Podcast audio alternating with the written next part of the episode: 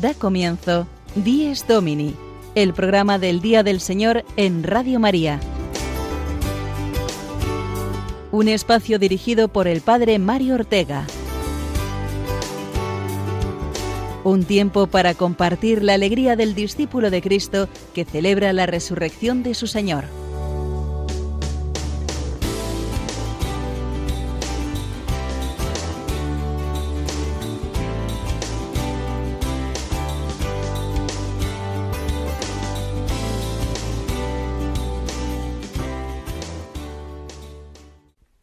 Buenos días amigos, hermanos, madrugadores, oyentes del domingo que cada semana os dais cita a esta hora en el programa del Día del Señor.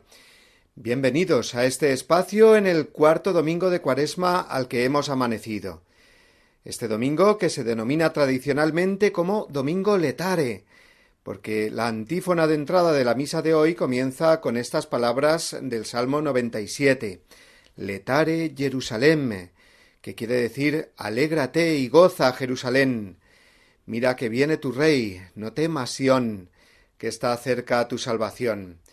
Así continúa el salmo y es por tanto un domingo de alegría en medio de la cuaresma, de la cual eh, hemos recorrido ya la mitad del camino, y por tanto nos acercamos a la Pascua del Señor nuestro Salvador. Esto nos anima y nos alegra. Domingo letare, domingo de la alegría recordándonos también ese domingo gaudete del Adviento, en el que también se subrayaba esa alegría propia del cristiano por la proximidad de los misterios grandes y luminosos eh, que vamos a celebrar. Como un signo visible de este domingo particular, el color litúrgico de hoy es el rosa, es decir, el morado penitencial de la cuaresma, pero más claro y luminoso para animarnos por la cercanía ya de la Pascua. Pues con esta alegría compartida vamos a vivir hoy esta hora de radio que el Señor nos regala cada domingo tempranito y lo haremos con los siguientes contenidos que adelantamos ya a modo de sumario.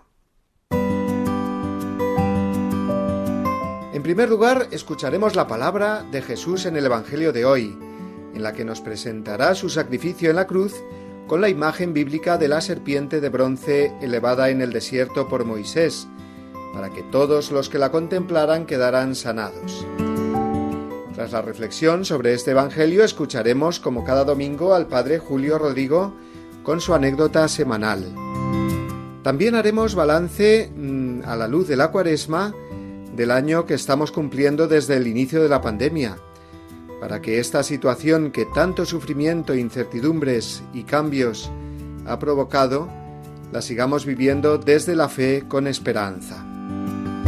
Y asimismo nos acompañarán hoy los niños de la parroquia de Nuestra Señora de los Álamos en Madrid, en la sección que ellos preparan y que se titula Evangelizar con Alegría. Después daremos el paso al Padre Juan Triviño, en la sección Historias con Historia, que nos hablará hoy de un tema muy interesante para nuestra formación, como es el de los bienes que posee la Iglesia, las llamadas malintencionadamente muchas veces riquezas de la Iglesia, y las conocidas desamortizaciones que se han ido dando a lo largo de la historia en España. Y terminaremos con los santos que celebraremos esta semana, con uno muy en particular, como es el Gran San José, en cuyo año nos encontramos y cuya solemnidad celebraremos el próximo viernes. Además de él, otros dos santos que conoceremos porque nos hablarán de ellos como cada semana nuestros amigos Pablo Esteban y Marina Cornide en la sección Santos en nuestro caminar. Pero antes de nada, escuchemos la palabra que Dios nos dirige en la liturgia de este cuarto domingo de Cuaresma, 14 de marzo de 2021.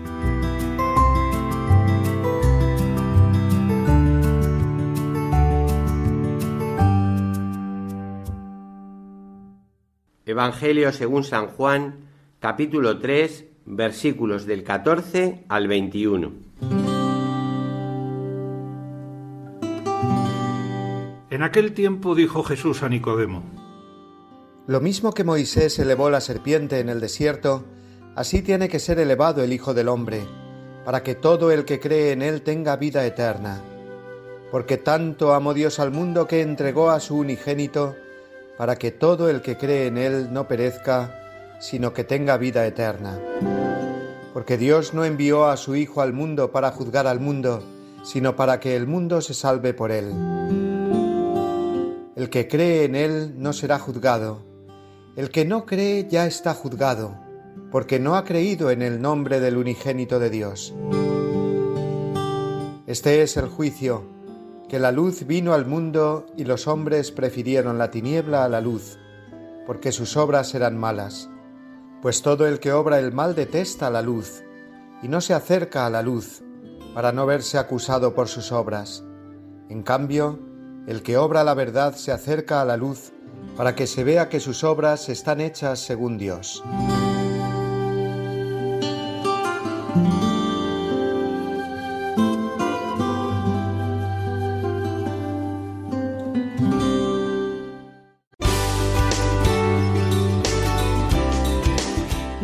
Domini, el programa del Día del Señor en Radio María. Un tiempo para compartir la alegría del discípulo de Cristo que celebra la resurrección de su Señor.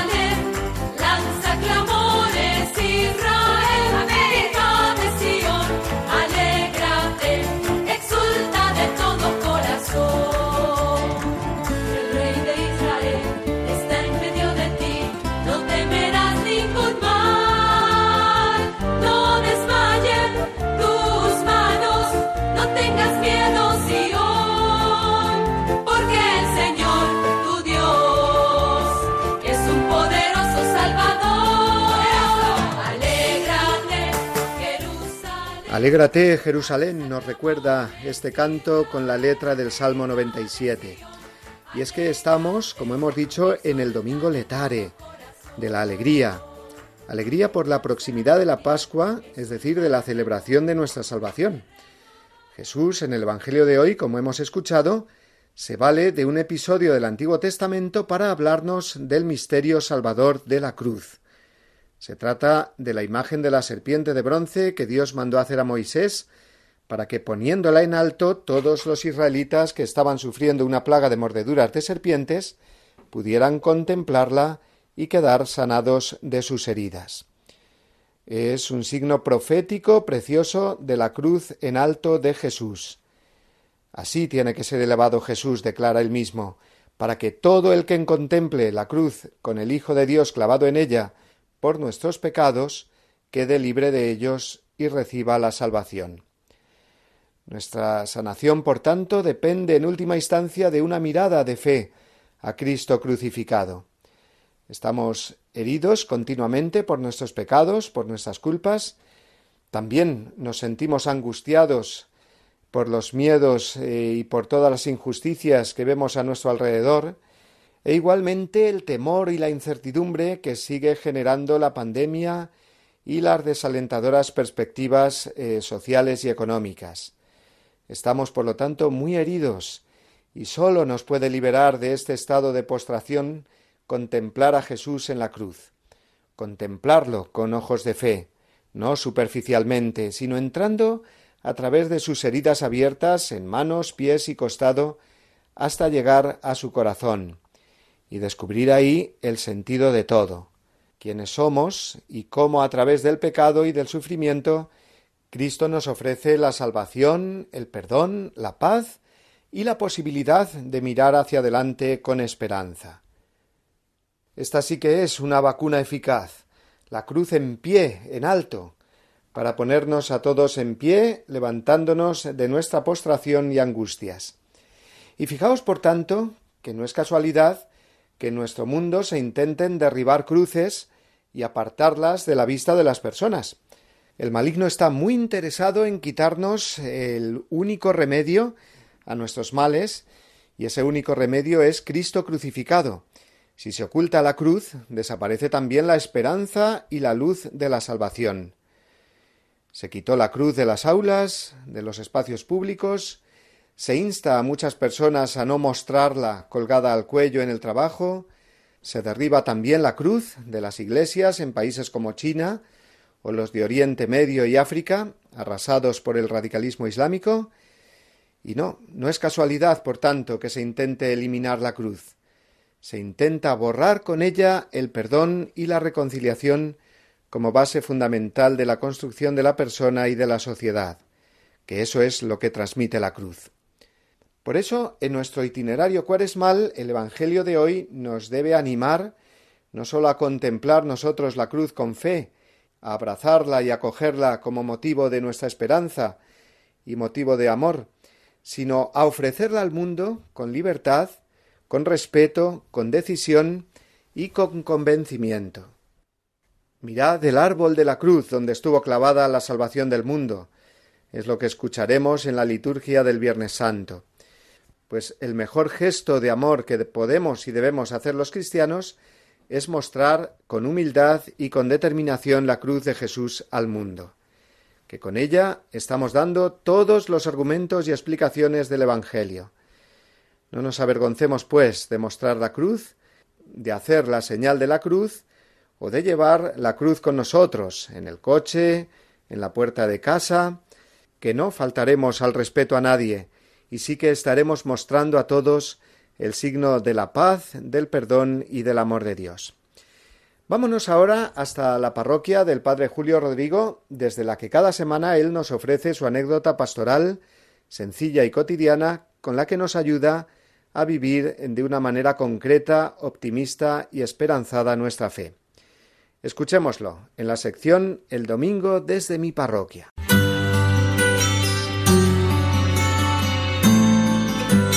El domingo desde mi parroquia una reflexión a cargo del Padre Julio Rodrigo.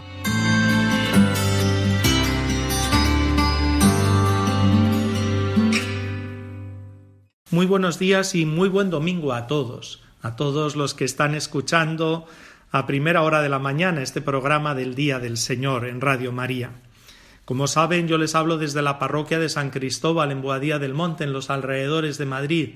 Esta parroquia es muy bonita y está en un entorno además muy bonito. Eso hace que tengamos muchas bodas, muchas celebraciones de bautismos, aniversarios de bodas, tanto de 50 años, las bodas de oro, como de 25, las bodas de plata. No hace tanto tiempo celebré el 25 aniversario de un buen matrimonio de la parroquia. Tienen tres hijos y preparando la ceremonia me dijeron algo que me hizo bien, porque ellos me comentaron, mira Julio, te vamos a decir una cosa, siempre que hemos tenido alguna diferencia, siempre que nos hemos enfadado, no ha pasado el día sin reconciliarnos. Antes de acostarnos hemos resuelto el problema, nos hemos pedido perdón, nos hemos reconciliado. Bien con palabras, bien con un gesto, pero lo hemos hecho. Y te lo decimos porque fue un compromiso que tomamos cuando nos casamos. En la preparación al matrimonio lo escuchamos y ellos me dijeron que en los cursillos, una pareja ya pues con más recorrido que les había hablado, dijeron esto, no os acostéis nunca sin perdonaros si habéis tenido alguna diferencia. Y ellos dijeron, bonito consejo, nos comprometemos a cumplirlo. E hicieron como ese pacto, como ese compromiso mutuo para cumplirlo. Y me comentaban esto, que siempre lo habían hecho. A mí me costaba trabajo creerlo, porque 25 años son muchos años, con sus 365 días más de vez en cuando, cada cuatro años, un bisiesto que añade 24 horas más. Él me dijo una cosa que también me hizo gracia, porque me comentó, bueno Julio, aunque nos hubiésemos reconciliado, eso no quiere decir que se nos haya pasado el enfado, que algunas veces nos dura, reconciliados y todo. Bueno, es normal a todos nos cuesta serenarnos cuando nos enfadamos. A unos les cuesta más y a otros menos, eso es cierto, pero bueno, necesitamos un tiempo. Como les comento a mí, me hizo muchísimo bien. Y he recordado esta sencilla anécdota porque el tiempo de la cuaresma es un tiempo también propicio para la reconciliación, para reconciliarnos con Dios, especialmente a través del sacramento de la penitencia, de la confesión, para reconciliarnos con los hermanos, si hay alguna diferencia con todos los que viven a nuestro alrededor, ser capaces de ir y pedir perdón. ¿Cuántas veces tenemos que perdonar? preguntó Pedro a Jesús. Recuerdan este texto del Evangelio. Setenta veces siete. En su lengua esa frase hecha en la lengua de Jesús quiere decir siempre. ¿Cuántas veces tenemos que perdonar? Siempre. Constantemente Jesús hace referencia al perdón, hasta en el Padre nuestro, que es como el resumen de todo el Evangelio, decían los santos padres. Lo recogemos, perdona nuestras ofensas, como también nosotros perdonamos a los que nos, nos, ofenden, a los que nos han ofendido. Así nos enseñó el Señor a decirlo. De hecho, Jesús murió perdonando en la cruz. Nada hay más evangélico que ser una persona propicia al perdón, dejar pasar pequeñeces, dejar pasar ofensas. Y si viene alguna grave ofensa, a lo mejor nosotros no tenemos fuerzas para perdonar, pero pedirle al Señor que nos dé su fuerza, que nos dé su gracia para ser capaces de pedir perdón o de aceptar el perdón ante esa grave ofensa. Y créanme que el perdón da mucha paz, nos hace vivir muchísimo más serenos en todo momento y además que nos abre las puertas del cielo. Ese es el compromiso de Jesús, porque en la medida que nosotros perdonamos, Dios también nos perdona, nos mira con misericordia y nos abre las puertas del paraíso. Nada más, que pasen un feliz domingo y que me encanta estar en contacto con ustedes. Nos volvemos a escuchar la semana que viene.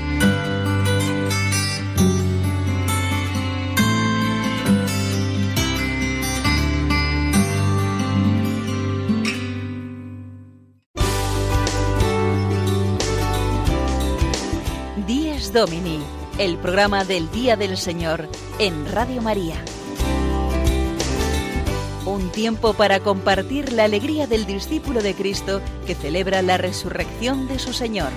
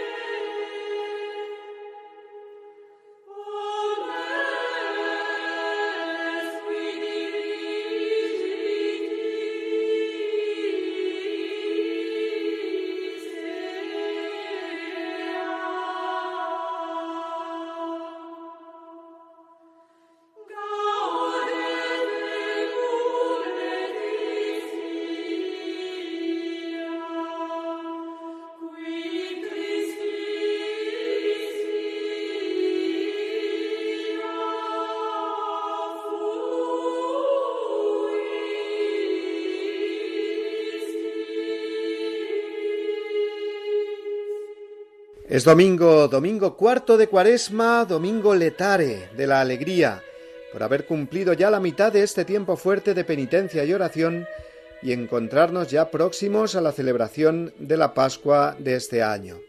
Un año precisamente se cumple en estos días de aquellas semanas de marzo del año pasado en las que se desató cruelmente la pandemia en nuestro país y en todo el mundo. Todos recordaremos aquel 15 de marzo en el que se declaró el confinamiento nacional en medio de los centenares de fallecidos cada día, de hospitales desbordados, la cuarentena nacional de confinamiento de todos en casa y aquellas salidas al balcón o a la ventana de nuestra casa cada tarde a las ocho para aplaudir a los sanitarios y hacer sonar aquella versión de la canción Resistiré como prueba tremenda para los católicos eh, no poder asistir a las misas, ni recibir la comunión, ni poder confesarse durante aquellos meses. Todo así, repentinamente. Jesús parecía dormir, como nos recordaba el Papa Francisco en aquella tarde lluviosa y la inolvidable bendición Urbi et Orbi en la plaza de San Pedro vacía. Hace ya un año y se prolonga esta situación aún con muchas de esas limitaciones e incertidumbres. Una prueba fortísima. Esta semana he tenido que viajar a Roma por motivos pastorales y os aseguro que impresiona continuar viendo vacías la plaza y la basílica de San Pedro. sin apenas turistas y fieles que acudan allí a rezar. Es la primera vez que he podido rezar ante la tumba de San Juan Pablo II sin escuchar ningún rumor de personas en la basílica, un silencio realmente sobrecogedor.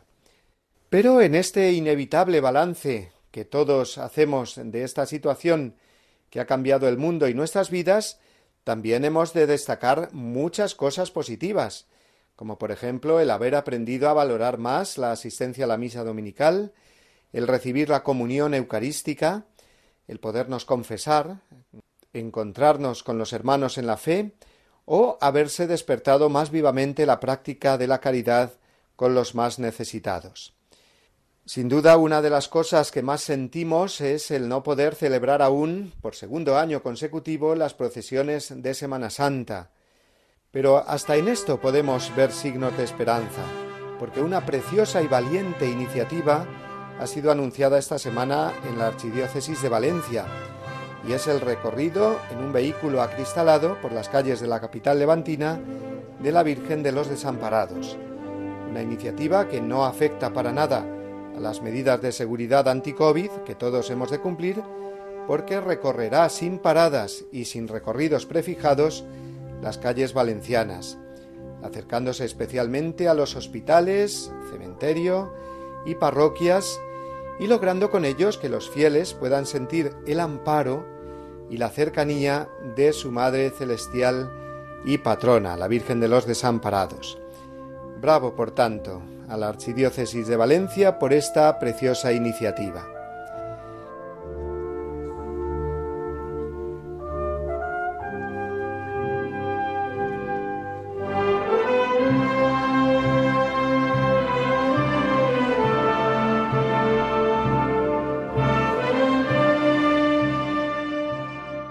Y otro modo más sencillo y doméstico de hacer presente los pasos de la Semana Santa es la idea que se ha ido eh, fraguando y tomando forma en no pocas parroquias de España. Hacer un Belén.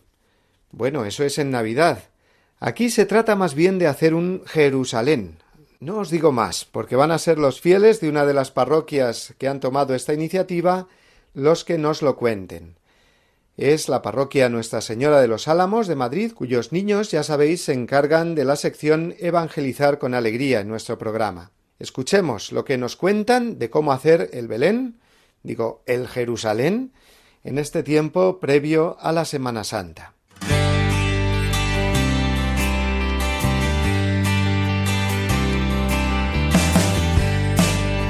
Evangelizar con Alegría una sección dirigida por Gabriela Lescano y Fernando González.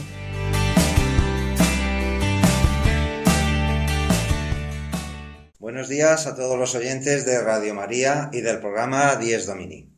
Y tenemos la visita de dos personas que llevan el taller de Belénes, Alicia y Raquel, a quienes saludamos. Buenos días. Hola, ¿cómo estás? Y cómo no, también saludamos a nuestras chicas. Buenos días. Alicia y Raquel van a responder a las preguntas del mismo equipo sobre las escenas de la Pasión de Cristo, que han montado en la parroquia como si fuese una especie de Belén. A ver, chicas, ¿quién hace la primera pregunta? Yo. Eh, ¿Cómo surgió esa fantástica idea? ¿Fue inspiración o una idea espontánea de un día para otro? No, no, no. Mira, eh, esto hace mucho que estábamos intentando hacerlo pero por falta de medios no habíamos tenido oportunidad de, hacerlo. Este año hemos conseguido pues un poquito de, dinero que hemos, hemos, conseguido y, hemos podido realizarlo. Y el paso este que habéis hecho esas escenas, eh, ¿qué escenas contempla de la vida de Jesús? Pues mira, este hemos, hemos conseguido poner eh, cuatro, cuatro escenas la Verónica, la crucifixión, el descendimiento de la cruz y la y el sepulcro, perdona, y el sepulcro. Y esperamos eh, otros años, ya a partir del año que viene, pues ir, poniendo alguna escena más para, para estas escenificaciones que estamos haciendo de la, de la pasión. ¿Y qué tuvisteis que hacer para poder adquirir las figuras? Mira, em, pues buscándolas por internet, en las páginas web hay muchísimas páginas de, de Belenes y hay muchos, muchos talleres que aparte de hacer las, las figuras para los belenes propiamente dichos, hacen también las figuras para la pasión.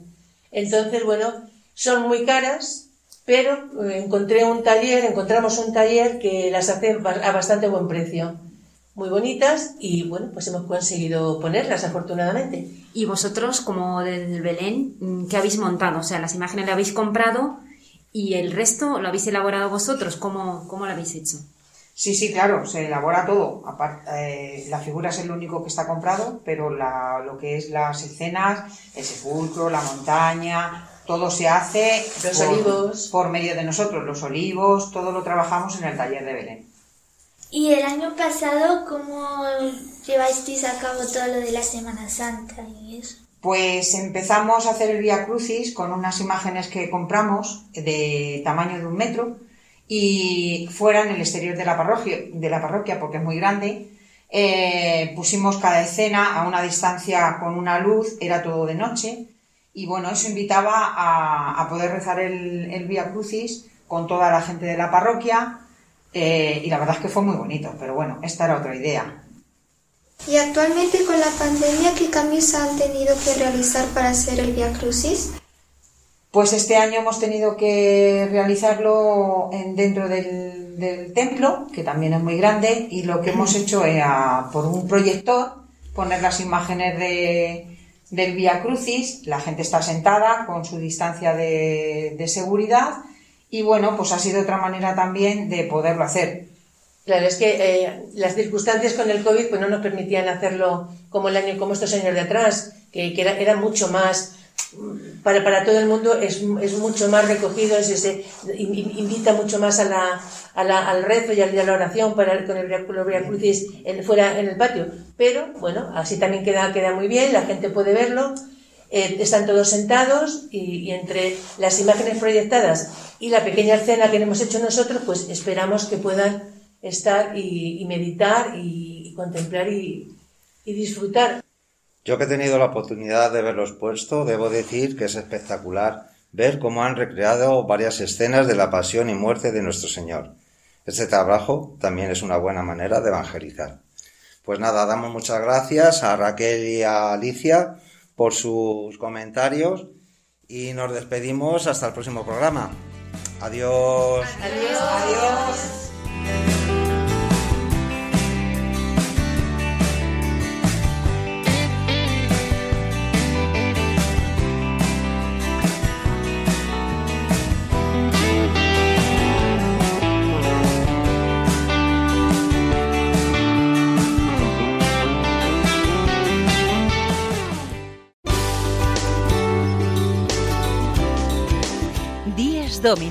El programa del Día del Señor en Radio María. Un tiempo para compartir la alegría del discípulo de Cristo que celebra la resurrección de su Señor.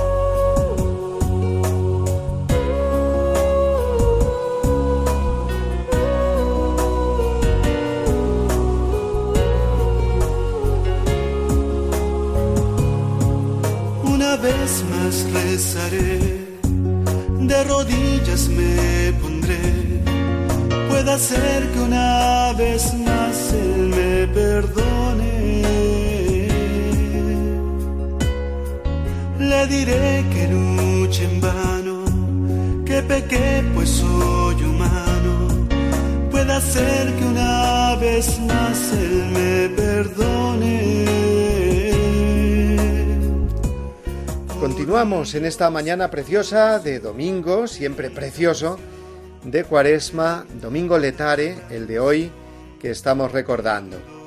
En este tiempo de preparación para la Pascua, lo sabemos bien, una de las oportunidades más importantes y necesarias que se nos ofrecen es la confesión, el sacramento de la reconciliación, de la alegría por la misericordia de Dios, ante la cual todo pecado, por grande y repetido que sea, desaparece cuando mostramos el arrepentimiento y la confianza de dar ese paso hacia el confesionario. Es verdad que ahora, en vez del confesionario, en muchos lugares se confiesa por las medidas de seguridad en los despachos parroquiales o en las salas de catequesis, o incluso, ¿por qué no?, dando un paseo por el perímetro o alrededores de la parroquia. El COVID nos ha quitado muchas cosas, pero no dejemos que nos quite la alegría del perdón de Dios recibida en el sacramento de la confesión. Precisamente el Papa ha querido subrayar este aspecto gozoso de la misericordia de Dios que nos perdona en su vídeo mensual con la intención de oración de este mes de marzo. Vamos a escuchar a Francisco y a recibir este mensaje tan necesario y positivo que todos necesitamos escuchar y recordar para animarnos a hacer estos días una buena confesión. Cuando yo voy a confesarme es para sanarme, para curar mi alma, para salir con más salud espiritual, para pasar de la miseria a la misericordia.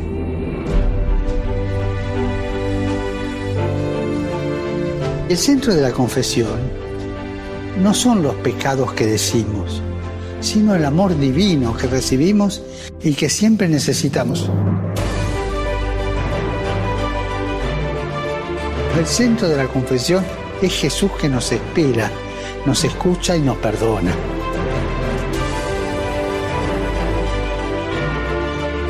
Recuerden esto, en el corazón de Dios estamos nosotros antes que nuestras equivocaciones. Y recemos para que vivamos el sacramento de la reconciliación con renovada profundidad y para saborear el perdón y la infinita misericordia de Dios.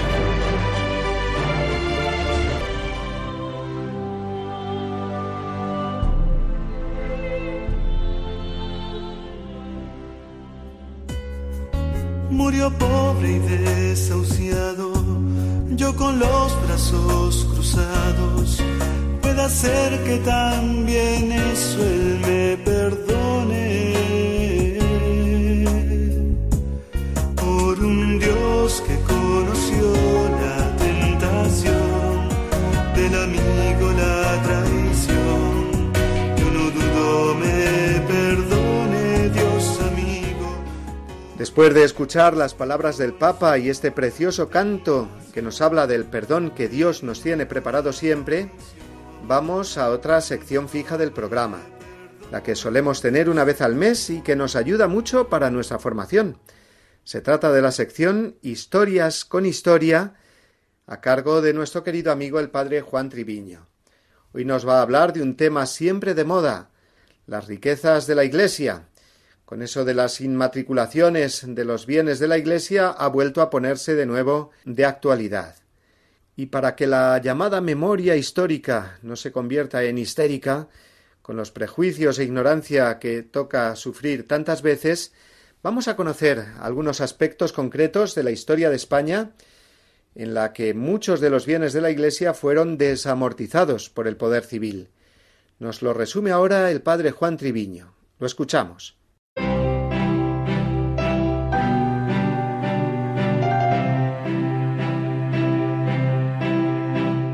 Historias con Historia, una sección a cargo del padre Juan Treviño.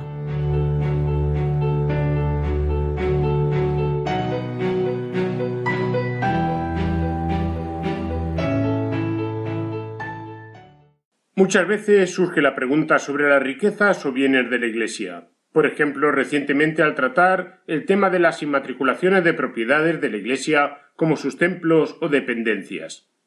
En nuestra sección hoy hablamos de un tema histórico relacionado, las llamadas desamortizaciones, sobre todo en el siglo XIX en España. Tomamos nuestro histórico escenario. Primero, ¿la Iglesia puede tener bienes o propiedades?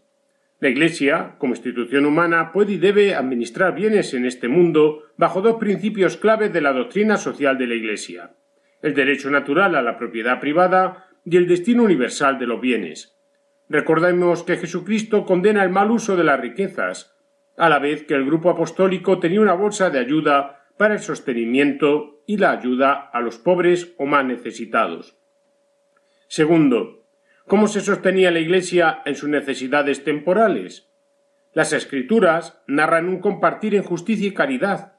Con las sociedades cristianas había colaboraciones de gobernantes, reyes o nobles cristianos. Un sistema muy asentado era el llamado beneficial, que, anclado en las escrituras, aportaba una parte, comúnmente el diezmo, para ayudar a la Iglesia. Por supuesto, siempre han existido las limosnas y donativos para los fines propios de sostenimiento, evangelización, obras o caridad. Tercero, luego, la Iglesia es rica.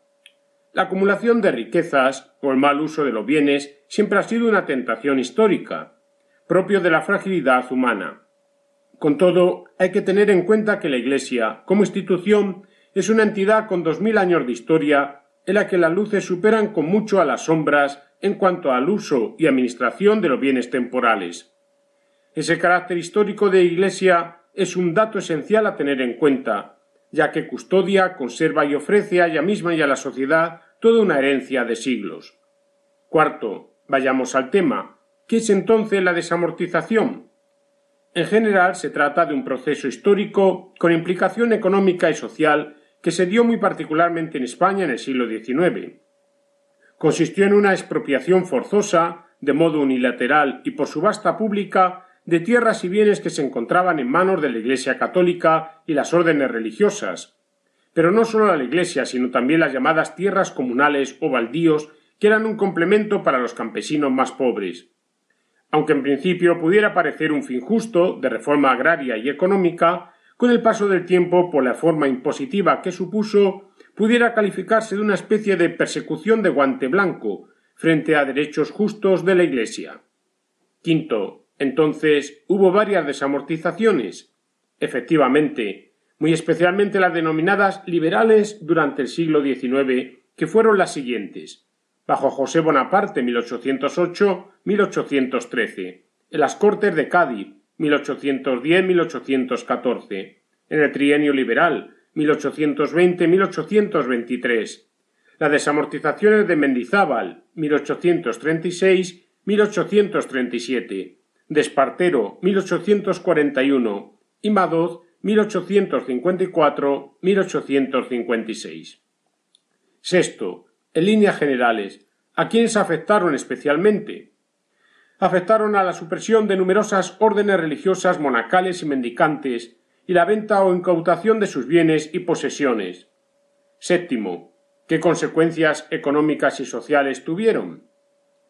Como la división de los lotes se gestionó por comisiones municipales, éstas se aprovecharon de su poder para hacer grandes lotes inasequibles a los pequeños propietarios, pero ofrecidos en cambio a las élites muy adineradas que podían comprar. Los pequeños labradores no pudieron entrar en las pujas y las tierras fueron compradas por nobles y burgueses urbanos adinerados, de forma que no pudo crearse una verdadera clase media que sacase a España de sus dificultades. A la vez, de este modo, se potenció una desigualdad social más acentuada entre ricos y pobres. Octavo. Y en cuanto a la vida religiosa, se produjo el fenómeno de la exclaustración, con la pérdida de la presencia social específica de la vida religiosa de la Iglesia en ámbitos como la vida contemplativa, educativa o asistencial. Julio Caro Baroja cita al liberal progresista Fermín Caballero, quien en 1837, poco después de la exclaustración, escribió, se abre la cita, la extinción total de las órdenes religiosas es el paso más gigantesco que hemos dado en la época presente. Es el verdadero acto de reforma y de revolución, a la generación actual le sorprende no hallar por parte alguna las capillas y hábitos que viera desde la niñez, de tan variadas formas y matices como eran multiplicados los nombres de Benitos, Jerónimos, Mostenses, Basilios, Franciscos, Capuchinos, Gilitos, etc. Pero no mirarán menos nuestros sucesores la transformación, cuando tradicionalmente sólo por los libros sepan lo que eran los frailes y cómo acabaron, y cuando, para enterarse de sus trajes, tengan que acudir a las estampas o a los museos. Fin de la cita. Noveno. Y respecto al patrimonio cultural y religioso, también se pueden apreciar las consecuencias sociales de la desamortización en el cambio del aspecto exterior de muchas ciudades que fue laificado. En Madrid, por ejemplo, el gobernador de la capital mandó derribar 17 conventos. En tantos lugares, una vez expulsados sus legítimos moradores, multitud de conventos, monasterios, colegios, hospitales con una gran historia fueron abandonados a la ruina del tiempo al no poderse cuidar o mantener. Otros edificios se transformaron en edificios públicos, museos, oficinas, teatros, cortes, cuarteles, usos privados.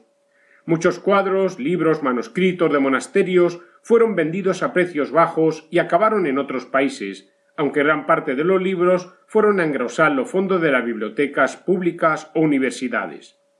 También muchos documentos fueron a parar a manos de particulares que sin tener noción del valor real de los mismos se perdieron para siempre. Con todo, más allá de lo material, la consecuencia más dramática fue la supresión efectiva de la presencia de la vida religiosa de la Iglesia para su propia vitalidad y su aporte a la sociedad. Algo, fíjense, que seguramente seguimos experimentando en nuestros días como un eco más o menos remoto. Décimo. ¿Alguna reflexión final? Animar desde la misma Iglesia a vivir en la justicia, pobreza evangélica y recto uso de los bienes procurar las buenas relaciones en cuanto al bien común con las legítimas autoridades y, a su vez, también aprender a iluminar la verdad en cuanto a hechos históricos objetivos que, junto a propias debilidades, muestran también fenómenos de persecuciones más o menos cruentas, tanto en el martirio de las personas como de las cosas. Santo y feliz domingo, Día del Señor.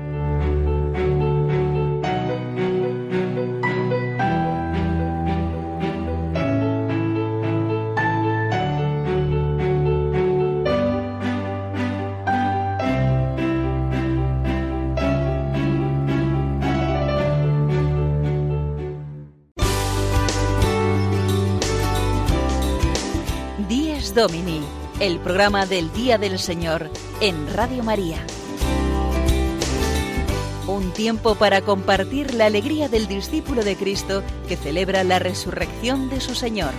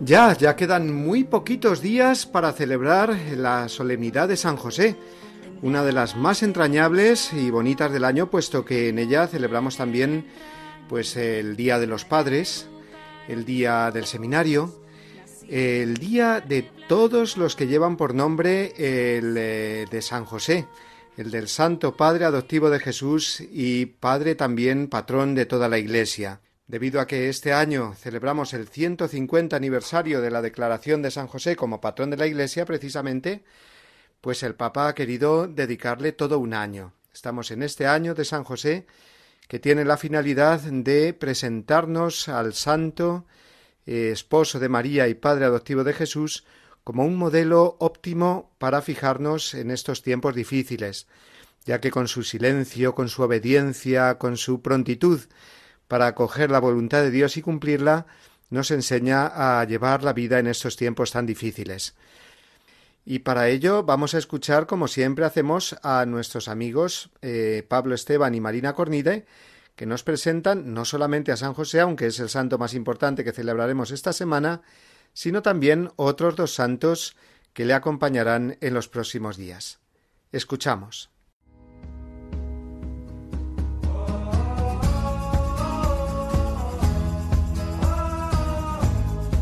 Santos en nuestro caminar. Un repaso a los santos que celebraremos esta semana por Pablo Esteban y Marina Cornide.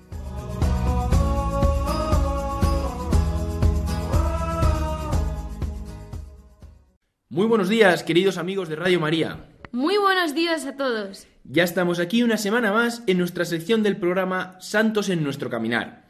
Y esta semana celebramos a, a tres santos y protectores de la Iglesia de los primeros siglos. San Patricio, obispo, San Cirilo de Jerusalén, obispo y doctor de la Iglesia, y terminaremos la semana por todo lo grande con la solemnidad de San José, esposo de la Virgen María y padre adoptivo de Jesús. Así empezaremos la semana celebrando a San Patricio el miércoles 17. San Patricio es un santo de origen bretón del siglo V, que se le conoce como el apóstol de Irlanda, por haber logrado la conversión de este territorio. Parece ser que a la edad de 16 años fue hecho prisionero por un grupo de piratas y fue vendido como esclavo a un pagano del norte de Irlanda. Es en esta época cuando se acentúa su profunda espiritualidad y su intimidad con Dios. Vemos que en medio de las dificultades, la mejor estrategia es acudir al Señor. San Patricio consigue huir a Francia, donde es ordenado sacerdote y posteriormente consagrado obispo.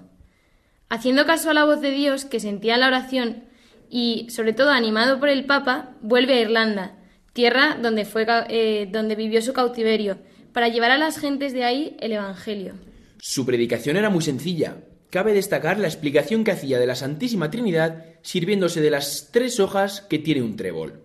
Tuvo que enfrentarse a los druidas que tenían sometida a la población con sus cultos paganos.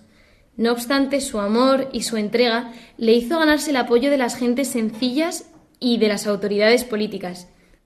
Fallece en torno al año 460, habiendo organizado e impulsado la Iglesia Católica en Irlanda. Así pasamos al jueves 18 que celebraremos San Cirilo de Jerusalén, doctor de la Iglesia y obispo de Jerusalén, que estuvo al frente de la comunidad cristiana de la ciudad santa apenas 300 años de la pasión de Jesucristo. Desempeñó un papel fundamental en la constitución del credo de Nicea, en el que se estableció la fórmula de la misma naturaleza del Padre, defendiendo la doctrina católica y combatiendo los errores arrianos que empezaban a extenderse por la cristiandad. Por este motivo, llegó a ser desterrado hasta cinco veces.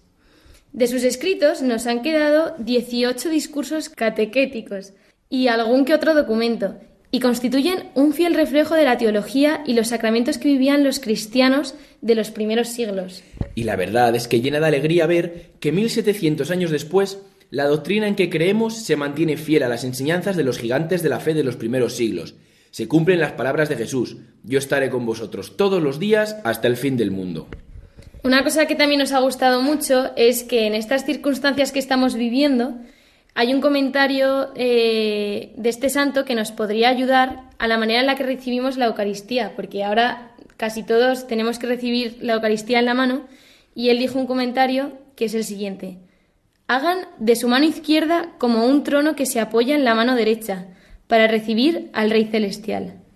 Traten con cuidado la hostia consagrada, para que no caigan pedacitos, así como no dejarían caer al suelo pedacitos de oro. Y terminamos la semana por todo lo grande celebrando la solemnidad de San José, esposo de la Virgen María, padre adoptivo y custodio de Jesucristo, y patrón y protector de la Iglesia Universal. Además, es un día muy grande porque se suma a la celebración de este año santo de San José. Se podrían decir tantas, tantas cosas de este santo que, es que nos podríamos quedar aquí programas y programas. Pero destacaremos sobre todo la absoluta sumisión que tenía a la voluntad de Dios, el empeño por hacer de forma extraordinaria hasta las cosas más pequeñas de su día a día. Es interesante ver que San José no dice ninguna palabra en el Evangelio, y aún así qué importante su misión y cuánto bien hace todavía la Iglesia. Sirve de ejemplo para todos nosotros, que llevando una vida sencilla, normal, cotidiana, sin hacer ruido ni hablar mucho, podemos ser muy santos y salvar muchas, muchas almas. Pues nada, queridos amigos, así acabamos esta semana eh, celebrando a los santos que son el miércoles 17 San Patricio, el jueves 18 San Cirilo de Jerusalén, Y el viernes 19, San José. Nada más, un fuerte abrazo y hasta la semana que viene. Un fuerte abrazo a todos.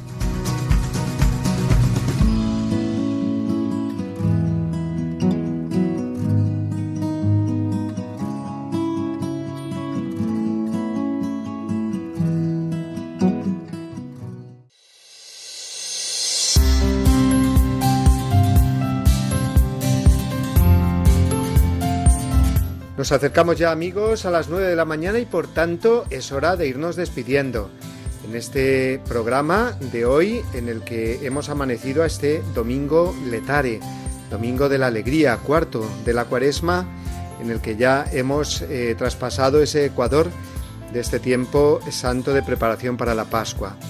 Hemos tenido hoy la oportunidad de meditar en el Evangelio, de hablar de la cruz del Señor, que tiene que estar siempre puesta en alto para atraer a todos. Jesús lo dice así, cuando yo sea elevado sobre la tierra, atraeré a todos hacia mí. Hemos contado también con la aportación de los niños y jóvenes de la parroquia de Nuestra Señora de los Álamos en Madrid, hablándonos de esas representaciones que a modo de Belén, llamado más bien esta vez Jerusalén, pues representan escenas de la pasión. Y también hemos contado con la anécdota semanal del padre Julio Rodrigo y la sección sobre historia a cargo del padre Juan Triviño.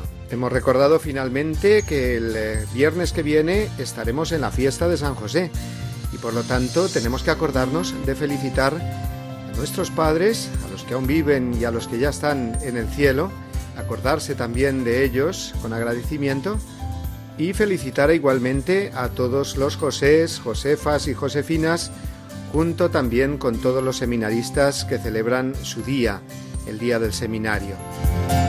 Nos despedimos ya amigos, emplazándoos hasta el domingo que viene y recordándoos igualmente que el día de San José, el viernes, haremos aquí en Radio María la consagración a San José, para lo cual nos hemos estado preparando en distintos programas, también en el nuestro, con los siete domingos de San José. Recibid todos una bendición enorme, el abrazo virtual de todos los que colaboran en hacer este programa y el deseo de que paséis una feliz semana cuarta de cuaresma. Hasta el domingo que viene amigos.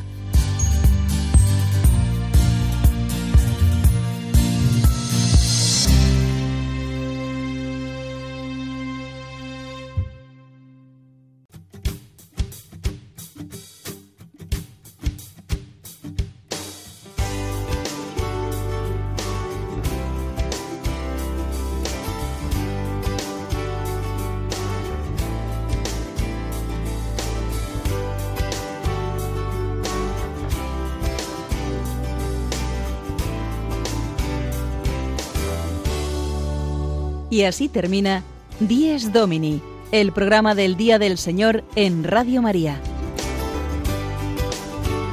Un espacio dirigido por el Padre Mario Ortega. Un tiempo para compartir la alegría del discípulo de Cristo que celebra la resurrección de su Señor.